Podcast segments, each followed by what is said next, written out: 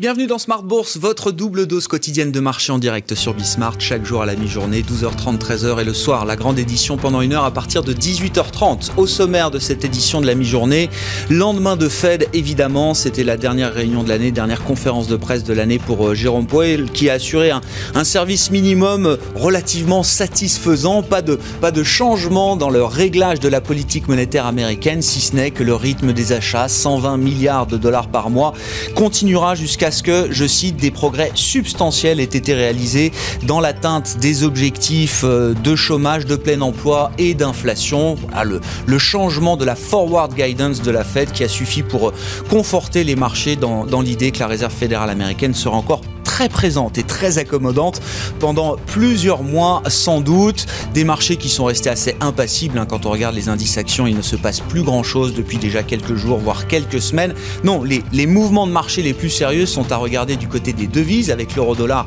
qui s'installe au-delà de 1,22. On a à la fois le dollar qui est impacté, sans doute par le, discours de Jérôme Powell hier, et puis l'euro qui bénéficie peut-être d'une prime relative au, au Brexit ou à l'idée d'un accord entre le Royaume-Uni et l'Union européenne qui semble peut peut-être se dessiner. On avance précaution, avec précaution sur ce dossier, mais peut-être que ce sera la cerise sur le gâteau de cette fin d'année 2020 pour, pour les investisseurs. L'euro-dollar au-delà de 1,22 et puis des mouvements encore impressionnants sur les cryptocurrencies et sur le Bitcoin en particulier qui a dépassé aujourd'hui pour la première fois de son histoire les 23 000 dollars.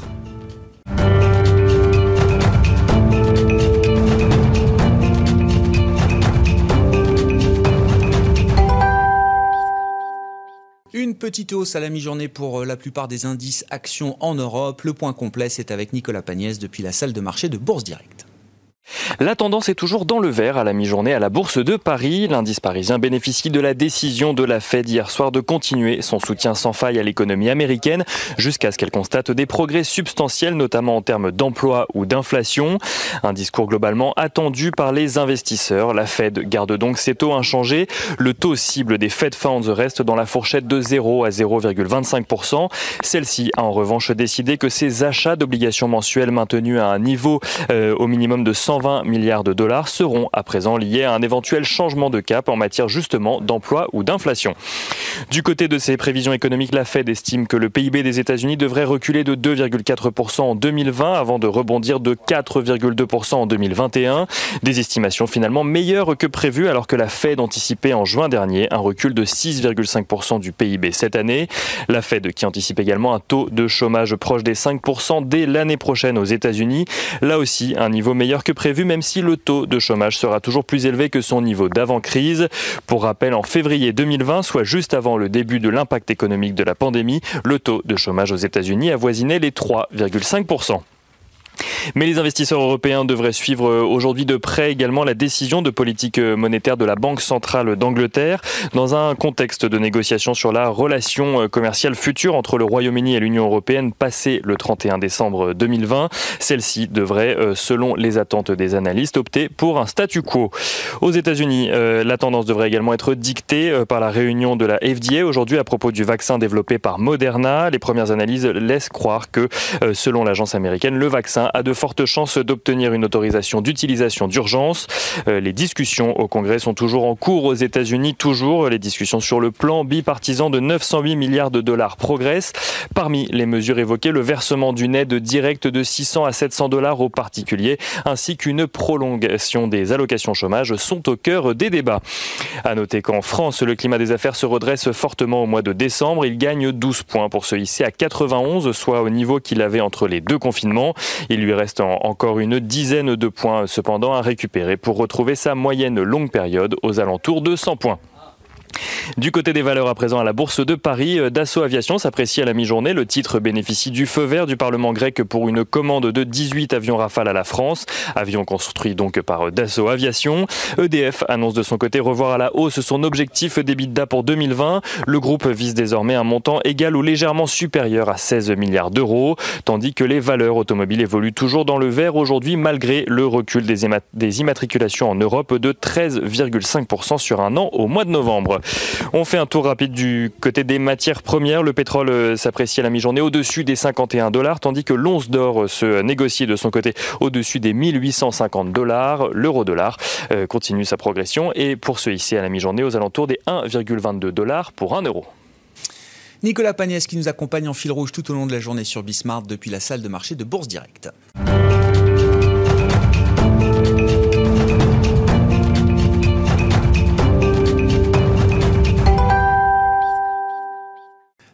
De Fed et c'est Frédéric Ducrozet qui nous accompagne comme chaque jeudi par téléphone, stratégiste global macro chez Pictet Wealth Management à Genève. Bonjour et bienvenue euh, Frédéric.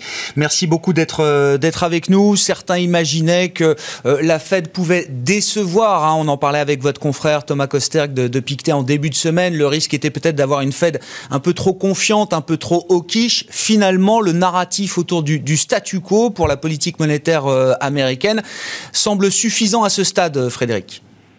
Oui, et je pense que encore une fois, la communication de Jerome Powell est, est, très bonne et très claire en expliquant que d'une part, quelque part, rien ne change hein, du côté de la Fed, les prévisions ne changent pas beaucoup, euh, la balance des risques s'améliore légèrement. Évidemment, entre temps, on a eu euh, des nouvelles sur le vaccin, et malgré ça, le rythme des achats d'actifs sera maintenu. La Fed n'envisage pas de resserrement évidemment monétaire et ne revoit pas ses projections euh, de taux d'intérêt.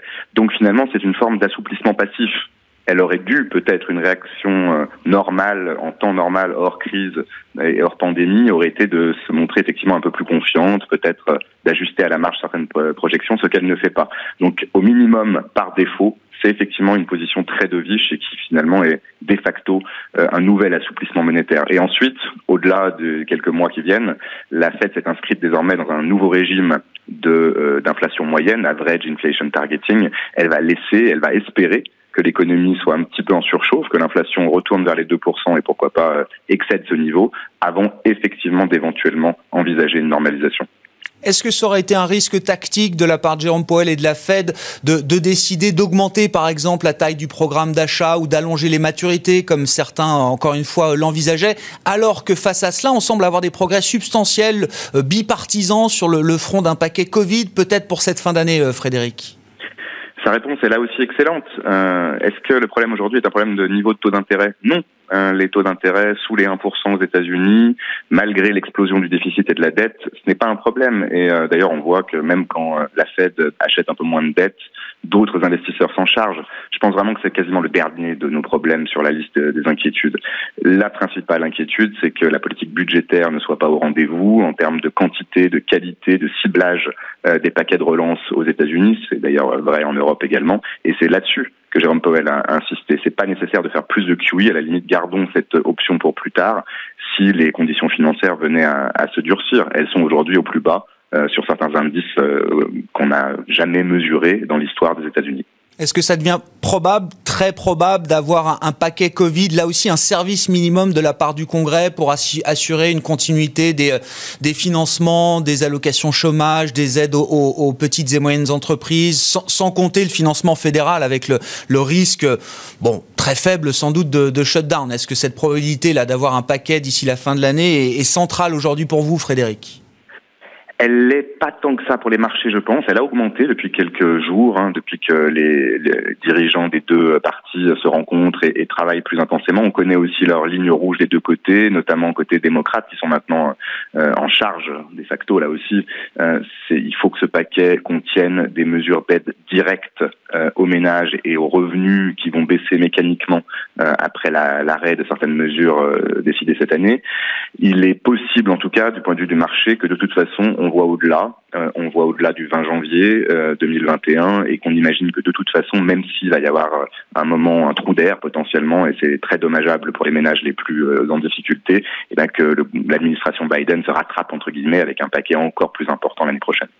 Sur, le front des devises, je le disais, hein, c'est peut-être là sur cette fin d'année que les mouvements sont les plus les plus significatifs. Alors l'euro-dollar qu'on regarde beaucoup franchit la barre de 1,22. Mais Frédéric, vous notez avec toute la précision qui vous caractérise que c'est pas juste l'euro-dollar, c'est l'euro pondéré des échanges commerciaux face à 38 autres devises qui atteint quasiment son plus haut historique aujourd'hui. Et ça, c'est un problème pour la Banque Centrale Européenne, on le sait, puisqu'elle a de moins en moins de moyens euh, à part la communication et encore d'agir sur la devise. Mais là aussi, c'est un très bon résumé de 2020. Euh, vous fixez des taux d'intérêt euh, implicitement ancrés à des niveaux nominaux, en tout cas extrêmement bas pour très longtemps. Quelle est la variable et la classe d'actifs qui s'ajuste c'est le taux de change. Et malheureusement, l'Europe en général est perdante euh, dans ce jeu-là. Il faut en plus euh, ajouter que euh, côté de la Fed, même si la politique de change n'est pas un outil assumé explicitement, ça va être une conséquence, une résultante de tout ce qu'on vient de dire sur la politique d'assouplissement, la politique de réglage monétaire très accommodante, et qu'on peut imaginer structurellement, d'ailleurs peut-être pendant quelques années, un affaiblissement du dollar. Côté euro, la dernière chose à surveiller, c'est qu'on a l'espoir d'un accord sur le Brexit. On a d'autres devises qui peuvent euh, potentiellement euh, s'apprécier contre l'euro, on l'espère en tout cas à court terme, y compris émergentes, et donc espérer que la BCE s'en sorte entre guillemets euh, pas trop mal. Ce niveau aujourd'hui qui est effectivement le plus haut depuis 11 ans sur un taux de change effectif, c'était aussi celui qu'on avait déjà observé cet été. Ça fait pas un changement non plus majeur pour la BCE à très court terme.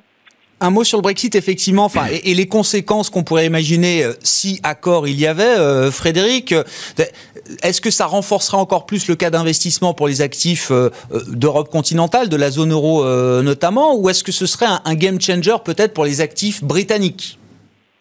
Pour les actifs britanniques, domestiques, small cap, euh, financières et autres, ça peut être un game changer. Bon, le marché commence évidemment à, le pricer de plus en plus.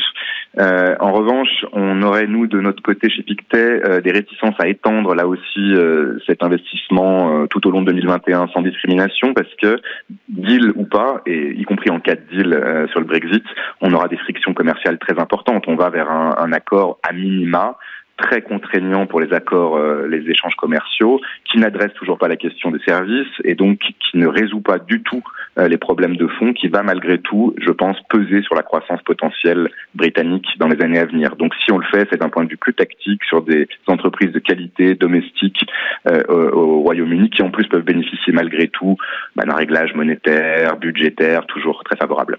Bon, bah justement, je vous laisse. La réunion de la, la Banque d'Angleterre est en cours avec la décision attendue en ce début d'après-midi. Merci beaucoup, Frédéric. Merci d'être avec nous chaque jeudi par téléphone. Frédéric Ducrozet, stratégiste chez Pictet Wealth Management depuis Genève.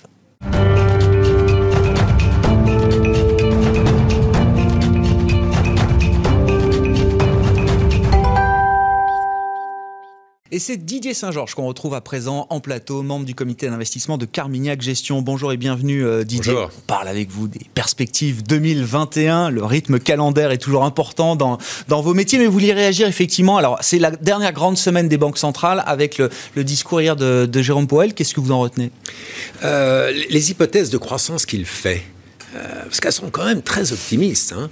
Euh, je crois qu'il prévoit sur 2021 4,5% de, de, croissance euh, euh, sur, sur l'année. après d'ailleurs, d'après ce qu'on peut voir, sur 2020, un chiffre qui a été revu à la hausse. Alors même que ce quatrième trimestre 2020, on, voit mal qu'il soit quand même très positif pour l'économie américaine avec les, problèmes de, virus qu'ils ont également. Donc il y a vraiment une, une hypothèse macroéconomique qui nous semble quand même assez, assez optimiste. Alors je ferai deux, observations. La première, c'est que faut peut-être pas trop euh, euh, y attacher l'importance, parce que je regardais l'écart entre les estimations de croissance des différents gouverneurs autour de la table, et ça va pour 2021 de 0,5 à 5,5 c'est vous dire que la visibilité est quand même visiblement réduite parmi les membres de la Fed. Euh, la deuxième chose, c'est que ça rend le discours en effet très accommodant parce que ça veut dire que pour avoir une politique monétaire aussi souple, en dépit d'estimation de croissance quand même qui nous semble particulièrement élevée, s'il devait être euh, déçu, et ce qui nous semble quand même euh, assez probable, euh, bah, dans ce cas-là, il serait d'autant plus justifié d'avoir une politique accommodante. Donc le, contexte de leurs anticipations de croissance rend le discours encore plus, encore plus dovish. D'où votre appel à la lucidité, Didier Saint-Georges. C'est ce que vous écriviez dans votre dernière note d'analyse chez Carmignac Gestion. Alors, L'idée n'est pas de nier effectivement l'enthousiasme de fin d'année sur les marchés qui est porté, soutenu par de véritables bonnes nouvelles hein, depuis un mois et demi, à commencer par la perspective d'un vaccin beaucoup plus efficace que ce qu'on imaginait. Mais l'idée est de dire, euh, si le scénario de la normalisation se déroule sans accroc, ce qui est déjà euh, une hypothèse euh, importante, on ne reviendrait qu'à un monde médiocre, voire beaucoup plus médiocre encore que précédemment. C'est ça. C'est-à-dire qu'il y, a une, double difficulté. La, première, c'est comment les gouvernements, les, banques centrales euh, vont ajuster leur politique à une normalisation de l'économie. Est-ce que, euh, les banques centrales vont pouvoir continuer euh, d'avoir cette politique de soutien extraordinaire si dans le même temps l'économie se normalise? Je crois que la, problématique est vraiment absolument considérable pour les gouvernements également. Il hein. faut se souvenir quand même qu'aux États-Unis, on était à 5% de déficit budgétaire il y a un an, on est passé à 16% de déficit budgétaire, euh, et on ne sait toujours pas quelle sera la majorité au Sénat. Euh, il est quand même tout à fait concevable qu'il y ait une majorité qui demeure républicaine et qui, par conséquent, euh, ne soit pas particulièrement favorable à maintenir un soutien budgétaire énorme s'il y a normalisation de l'économie en même temps. Donc, première chose, la lecture des politiques économiques dans une économie qui se normalise, c'est beaucoup plus complexe à, analyser et à anticiper que ça a été en 2020, où vous avez non seulement un choc économique, mais en plus délibéré. C'est les gouvernements eux-mêmes qui ont mis à, zéro l'activité économique. Donc, il, est tout à fait justi il était tout à fait justifié dans ce cas-là d'avoir son pendant en termes de soutien. Mm. Euh, donc, c'était très simple finalement sur, euh, sur 2020. pas forcément. C'était assez binaire. Voilà, c'était complètement binaire. Alors qu'une normalisation à partir d'une situation exceptionnelle, c'est quelque chose de beaucoup, plus, euh, de beaucoup plus complexe. Et puis la deuxième chose, comme vous dites, c'est que la normalisation, euh, bah, c'est pas un retour à, une situation euh, hantée qui était merveilleuse. Euh, on était déjà dans des problématiques de déficit excessif, de dette excessive, de chômage trop élevé en, Europe. Et donc ce retour à la normale, je peux comprendre que, par exemple, sectoriellement, pour parler des marchés, Bien sûr. le value était devenu deep value et donc il fallait le remonter d'un cran. Remonter d'un cran.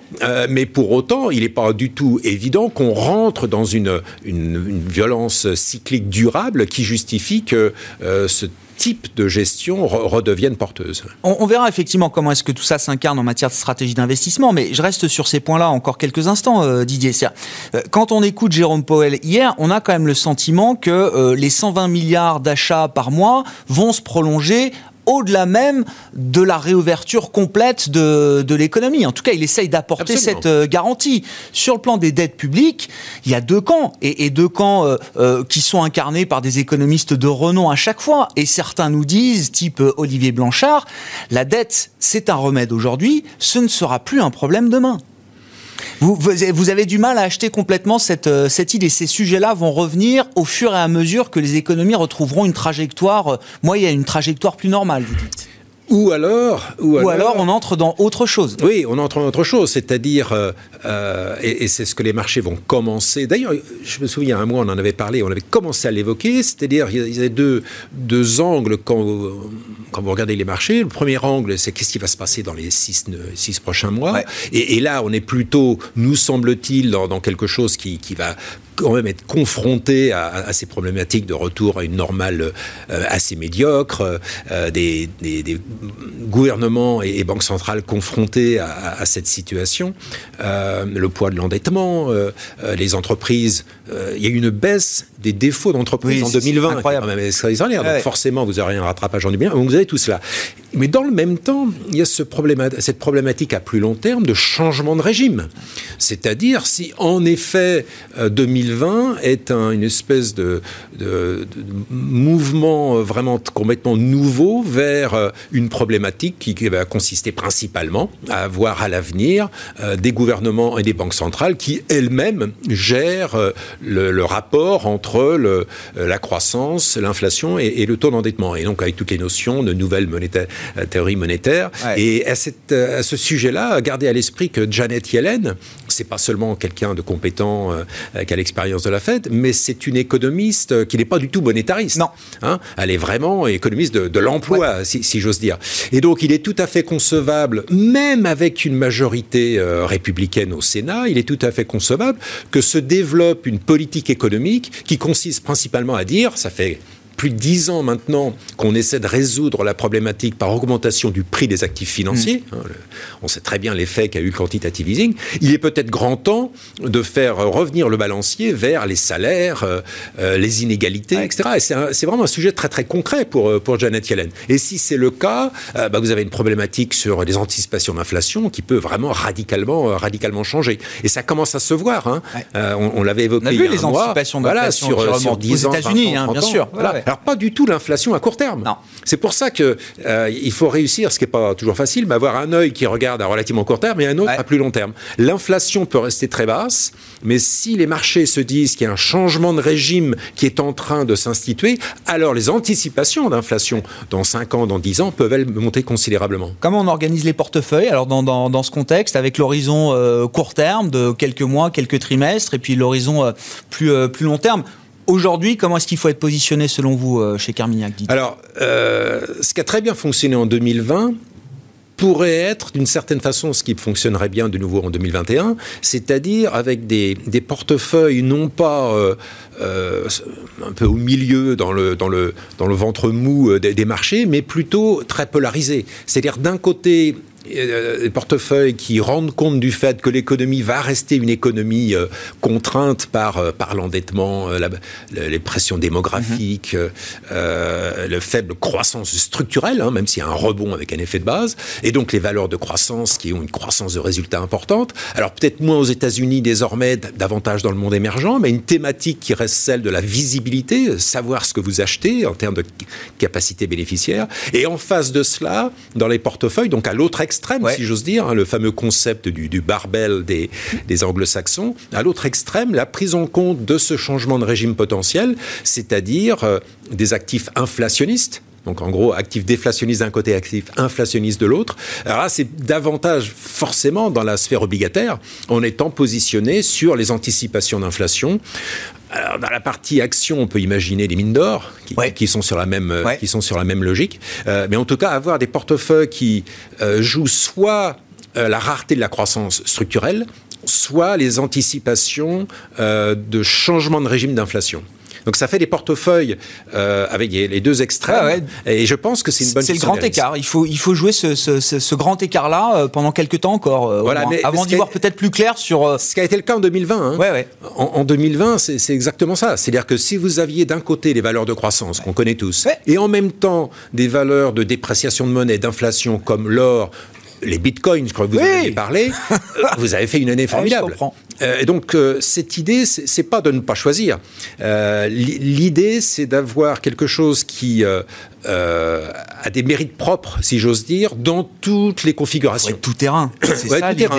Et alors, ce qui est intéressant, parce que vous mettez souvent en avant la sphère émergente, alors c'est la Chine peut-être avant tout, sa zone d'influence. On y trouve à la fois le thème croissance, qualité, technologique également aujourd'hui, mais dans cette sphère émergente, on peut jouer aussi justement des, des actifs pro-inflation sur des devises ou autre chose, j'imagine, Exactement. Didier. exactement. Elle devient de plus en plus riche quand même cette sphère émergente là. Oui, oui, tout à fait, riche et diversifié. Euh, vous avez, enfin, on, pourrait en parler longtemps, mais vous avez par exemple cette, cette, grande thématique de la, de la déglobalisation, et on voit qu'elle se traduit déjà par une sorte de globalisation régionale autour de la Chine, mm. qui a profité de, de ce mouvement-là, et donc ça crée une dynamique économique euh, dans, dans l'Asie la, du Sud-Est en, en, général. Sur la sphère monétaire, vous avez raison, il y a des monnaies qui, en effet, peuvent aujourd'hui euh, se revaloriser au moins par rapport au dollar. D'ailleurs, on constate aujourd'hui, alors c'est pas toujours facile à être sûr du diagnostic, mais déjà aujourd'hui, la Chine essaie d'enrayer la hausse du renminbi, tellement les capitaux commencent déjà à pousser à la hausse la monnaie. Donc on a effectivement dans le monde émergent euh, ces deux classes d'actifs qui peuvent être intéressantes, et puis la classe obligataire, il est évident qu'on a des taux réels aujourd'hui dans beaucoup de pays émergents qui sont à 3 4 bien sûr. Euh, donc euh, pour toutes les classes d'actifs, il n'est pas exclu en effet qu'on ait des capitaux qui est, qui, qui, est, une sorte de tropisme vers le monde émergent en 2021. Un mot, là, c'est la question que je posais à Frédéric aussi, sur le, les actifs britanniques. Est-ce que, est que vous êtes dans les, starting blocks pour euh, investir, réinvestir peut-être ces actifs britanniques en cas d'accord, j'entends? Est-ce qu'il y a une asymétrie intéressante peut-être sur ce marché britannique aujourd'hui? Euh, sur les calculs qu'on a pu faire, euh, les, marchés ont été relativement efficients. Donc, si on raisonne en termes probabilistes, et aujourd'hui, la probabilité nous semble-t-il, devient relativement élevé qu'il y, ait, qu'il y ait en effet un deal. On a toujours ces deals de la 11e heure, hein, quand euh, et la dernière heure de, du, dernier, de la dernière semaine. Euh, mais quand même, on, est rationnellement plus proche d'un deal. Or, quand vous regardez la façon dont les actifs se sont comportés, ils sont, ils sont, assez, euh, ils sont assez efficients. Le risque inverse, et on l'avait vu au moment du, vote pour le Brexit en 2016, mm. il s'ajuste très vite sur la monnaie. Quoi. Euh, donc la variable d'ajustement, c'est la monnaie. Donc euh, une façon de, le, se positionner sur euh, ce scénario-là, c'est d'être positionné sur les actifs britanniques, mais de, de couvrir le risque change au, cas où. Bon, il faut, il faut dire un mot quand même de, l'année aussi industriel de, de, la gamme de, de, Carmignac, parce que euh, Carmignac euh, Patrimoine, si je puis me permettre, Didier retrouve toute sa splendeur là au terme de cette année 2020. Euh, le, le fonds, le fonds flagship maison, non mais fait fait 10%. Vous êtes dans, dans, dans les meilleurs là dans cette catégorie des fonds patrimoniaux. Alors on a compris, vous nous avez détaillé effectivement votre analyse, votre stratégie, mais qu'est-ce qui a pu faire la différence dans, dans, dans la gestion Carmignac? Je prends Carmignac Patrimoine comme exemple cette année est-ce que les années de crise euh, euh, euh sied euh, parfaitement à la, gestion de, de Carmignac? Est-ce qu'on peut en retenir ça Alors, il y a plusieurs choses. Je crois qu'historiquement, on savait qu'en effet, les, périodes très compliquées étaient des, périodes où on avait tendance à, plutôt bien se, distinguer.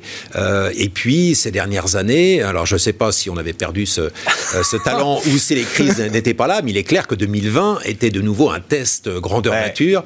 Euh, c'est-à-dire qu'il y avait à la fois une forte baisse, il y avait un très fort rebond, une polarisation considérable des performances. Autrement dit, des conditions de marché où vous avez la possibilité si vous êtes bon, de faire une grosse différence. Donc, c'était un, bon test. Et en effet, je pense qu'on peut considérer que ça s'est réalisé. Alors, pas seulement sur Carmignac Patrimoine, mais pratiquement sur l'ensemble de la gamme. Alors, pourquoi? Je pense que, euh, enfin, sincèrement, on, on, en avait discuté euh, il y, a, un an, il y a deux ans, on avait fait un peu notre autocritique en essayant d'analyser pourquoi on était devenu un petit peu moins performant. Euh, vous dites vous-même. Oui, c'est non, non, mais bien sûr. Constat, et on en a subi d'ailleurs les conséquences. Hein. Euh, il, a, il, a, fallu en effet se remettre en cause, c'est-à-dire être capable de retrouver ce qui était le savoir-faire historique de la maison, c'est-à-dire non seulement faire la bonne analyse, on, avait continué, ce qui était ironique, hein, à, à faire les bonnes analyses mais la mise en œuvre euh, était, manquait un peu de discipline, on va dire. Et, le, changement qui a eu lieu ces dernières années, ça a été d'abord de recruter euh, des personnes extrêmement talentueuses, mais aussi euh, très très disciplinées, et puis de créer un comité d'investissement stratégique. Donc c'est précisément la mission de convertir toute cette analyse en, en vraie conviction de marché. Et 2020 a été la première année où on a pu tester ce retour à une façon de travailler historique et, ça fonctionne. Il nous reste une minute, mais j'ai l'impression que c'est un point clé. La, la, vitesse de prise de décision sur la base de l'analyse euh, fondamentale, pertinente que vous pouvez avoir, c'est une clé. C'est pas la vitesse en, elle-même, c'est la, confiance que vous pouvez avoir dans vos convictions. Hein, il n'y a rien de plus facile d'avoir une conviction, euh, sauf que c'est parfois parce que vous n'avez pas creusé suffisamment votre sujet. Une conviction, ça n'a de valeur que vraiment vous avez fait votre travail en amont. voilà. Il faut qu'il y ait une vraie discipline sur laquelle repose sur votre conviction. Et c'est peut-être là qu'on avait un petit peu euh, euh, failli quelques années. Et, et c'est cette discipline-là qui permet justement d'avoir une gestion de conviction. Et 2020 était une année où il fallait avoir des convictions. Merci beaucoup Didier. Didier Saint-Georges à mes côtés en plateau, membre du comité d'investissement de Carmignac Gestion.